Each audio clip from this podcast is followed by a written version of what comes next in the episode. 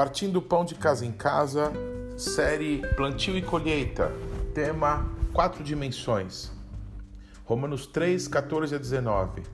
Por esta causa, me ponho de joelhos diante do Pai, de quem toma o nome toda a família, tanto no céu como sobre a terra, para que, segundo a riqueza da sua glória, vos conceda que sejais fortalecidos com poder, mediante o seu espírito no homem interior, e assim habite Cristo no vosso coração pela fé, estando vós arraigados e alicerçados em amor, a fim de poderdes compreender com todos os santos qual é a largura e o comprimento, e a altura e a profundidade, e conhecer o amor de Cristo, que excede todo o entendimento, para que sejais tomados de toda a plenitude de Deus. Apocalipse 21, 16 a 21 a cidade é quadrangular, de comprimento e largura iguais, e mediu a cidade com a vara até doze mil estádios. O seu comprimento, largura e altura são iguais. Mediu também a sua muralha, cento e quarenta e quatro côvados, medida de homem, isto é, de anjo. A estrutura da muralha é de jaspe, também a cidade é de ouro puro, semelhante a vidro límpido. Os fundamentos da muralha da cidade estão adornados de toda espécie de pedras preciosas. O primeiro fundamento é o jaspe, o segundo de safira, o terceiro de calcedônia, o quarto de esmeralda, o quinto de sardônio, o sexto de sárdio, o sétimo de crisólito, o oitavo de berilo, o nono de topázio, o décimo de crisópraso, o undécimo de jacinto e o duodécimo de ametista as doze portas são doze pérolas, e cada uma dessas portas de uma só pérola. O apóstolo Paulo nos incita pelo Espírito Santo conhecermos a plenitude de Deus e então passa a nos desafiar a conhecer a largura, comprimento, altura e profundidade. Quatro dimensões que parecem da mesma forma estar presentes quando o apóstolo João, descrevendo a Nova Jerusalém, que descerá dos céus, e que possuía as mesmas largura, comprimento, altura, todos iguais, mas que tinha doze fundamentos de pedras preciosas, onde estavam gravadas os nomes dos doze apóstolos do Cordeiro. Creio que há muitíssimo para mergulharmos em Deus nisso, mas não consigo não pensar na cruz do Calvário, que parece ao mesmo tempo ligar os céus e a terra, o Oriente e o Ocidente, fazendo tudo convergir para Cristo crucificado que nos reconciliou com o Pai, e também de dois povos, judeus e não judeus, o Eterno fez um só povo. Nele, em Cristo, Deus que se fez homem e habitou entre nós, esta profundidade do amor de Deus. O Pai, Jesus e o Espírito Santo, que juntos criaram o ser humano à sua imagem e conforme a sua semelhança, para que nesse mundo natural o ser humano exercesse autoridade, manifestando domínio sobre todas as coisas. Deus nos céus, os seus filhos, os seres humanos, aqui nesse mundo criado por Deus, para o louvor da sua glória. Largura, comprimento, altura e profundidade. Há na Bíblia inúmeras alusões a estas dimensões que parecem manifestar o propósito de Deus com a criação do ser humano, que recebeu do seu espírito sopro de vida e passou a ter uma vida espiritual segundo o propósito estabelecido em Deus. Por exemplo, quando celebramos a festa da Páscoa, Pessah, são citados quatro tipos de filhos que vão se relacionar com esta celebração de maneiras diferentes. Um é um filho maduro que estará interessado em tudo que o pai lhe quiser ensinar. O outro é um filho simples que não entende nada, mas que pergunta para o pai sobre aquele momento. Há um que é um filho perverso que considera perda de tempo aquelas coisas que desde criança foi aprendendo. E por fim, o filho tão pequeno ainda que nem sabe como perguntar ou entender aquela festa. Também na celebração de tabernáculos, segundo a ordem de Deus, devemos comemorar usando quatro espécies de plantas uma são as folhas de uma tamareira, árvore de Israel, outra ramos de radás, uma planta que tem um cheiro muito forte, mas um sabor terrível. Outros são os ramos de salgueiro e, por fim, uma fruta cítrica chamada etrog. Cada uma destas plantas representa um tipo de pessoa com características boas ou ruins que precisam ser alcançados, cuidados e consagrados ao Senhor de toda a terra. O profeta Ezequiel, da mesma forma, teve uma visão em que via o que a Bíblia descreve como seres viventes. Alguns os chamam de serafins, que quer dizer anjos de fogo. Mas o que é interessante nesta figura tão difícil de compreender é que eles possuem ao mesmo tempo um rosto de leão, um rosto de águia, um rosto de novilho e, por fim, um rosto de homem.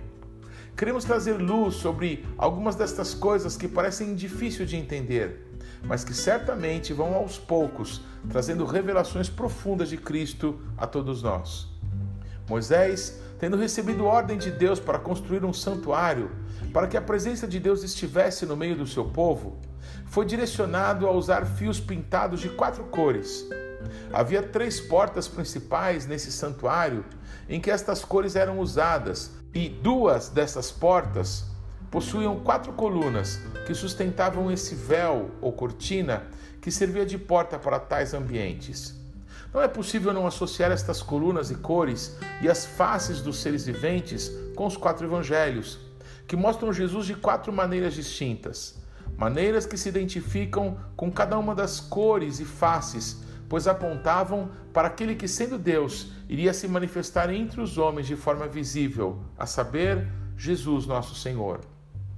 É claro que não há coincidências na palavra daquele que ordenou os astros, as constelações, os átomos, tudo absolutamente em seus próprios lugares para cumprir funções tão específicas. As quatro estações do ano, sendo uma delas o verão e a outra o inverno, outras que transicionam de uma a outra num equilíbrio, uma quente outra fria, uma chuvosa, outra mais seca. Claro que tudo isso nos lembra do plantio e colheita, lei estabelecida por Deus enquanto esta terra existir. Jesus fala de quatro tipos de solos, onde a semente da palavra de Deus pode ser lançada: à beira do caminho, entre espinhos, em terreno pedregoso ou numa terra preparada e arada. Juntando todas essas coisas e ouvindo o apóstolo Paulo nos motivar a compreender a largura, o comprimento, a altura e profundidade, e ainda João nos revelando a Nova Jerusalém e suas dimensões e fundamentos, humildemente perguntamos uns aos outros e para Deus: como vou compreender essas coisas? Parecem tão mais elevadas do que a minha compreensão pode alcançar. Paulo parece usar estas quatro dimensões, entendendo que todo aquele que invocar o nome de Jesus será salvo. Ele, enviado pelo Senhor para alcançar as nações, declara, em Romanos 10, 13 a 15: Porque todo aquele que invocar o nome do Senhor será salvo. Como, porém, invocarão aquele em quem não creram? E como crerão naquele de quem nada ouviram? E como ouvirão se não há quem pregue? E como pregarão se não forem enviados? Como está escrito: Quão formosos são os pés dos que anunciam coisas boas. O fruto é a vida eterna, que só pode ser acessada através de Cristo. Os agricultores são aqueles que vão anunciar as boas notícias de Cristo, e por isso os seus pés são formosos, pois vão percorrer o bom caminho. Mas veja, como crerão? Como ouvirão? Quem há de pregar? Quem enviará os pregadores? Quatro dimensões, quatro tipos de solo, quatro tipos de compreensão, tudo com o só objetivo: que as pessoas recebam a palavra de Cristo através do Evangelho e ele possa ser gerado nelas. Algo muito curioso sobre a história do Brasil é que nas embarcações que iam às Índias Orientais e acabaram em Porto Seguro, Havia um homem, um repórter, um escriba chamado Pero Vaz de Caminha, que era responsável por noticiar a Sua Alteza, Rei de Portugal, todos os detalhes importantes daquela viagem histórica. As palavras desse homem parecem mais uma profecia sobre a nossa nação, que por muito tempo parecem ter sido esquecidas de todos nós. Nos anos 80 e 90, havia uma grande empresa de adubos que usava uma pseudo-frase de Peruvás, que era aqui plantando tudo dá, que gerou um falso entendimento que no Brasil todo tipo de modismo, toda invencionice que se desse no mundo, aqui no Brasil haveria uma boa aceitação, pois aqui parecia que o povo não tinha muitos critérios e nem postura para repelir o que não prestava. Mas veja o que aquele homem escreveu e veja se Deus não há de queimar o teu coração. Nela, na terra do Brasil, até agora, não podemos saber que haja ouro, nem prata, nem coisa alguma de metal ou ferro, nem ouvimos. Porém, a terra em si é de muitos bons ares, assim frios e temperados, como os de entre Douro e Minho, porque nesse tempo de agora os achávamos como os de lá. Águas são muitas, infindas. Em tal maneira é graciosa que, querendo aproveitar, dar-se-á nela tudo, por bem das águas que tem. Porém, o melhor fruto que nela se pode fazer, me parece que será salvar essa gente. E esta deve ser a principal semente que Vossa Alteza em ela deve lançar. E que aí não houvesse mais que ter aqui esta pousada para esta navegação de Calicut bastaria. Quando mais disposição para se nela cumprir e fazer o que Vossa Alteza tanto deseja, a saber, acrescentamento da nossa santa fé. Parecia nos anos de 1500, quando a reforma protestante ainda não havia se dado, que o mesmo desejo de Cristo manifesto entre os apóstolos estava se cumprindo também naquelas embarcações levar o Evangelho de Cristo e a fé em nosso Deus aonde houvessem pessoas para ser salvas. Por causa das muitas águas, as sementes nessa terra lançadas vão permanecer, vão brotar e vingar. A principal semente a ser aqui lançada é a palavra de salvação de Jesus Cristo para salvar esta gente.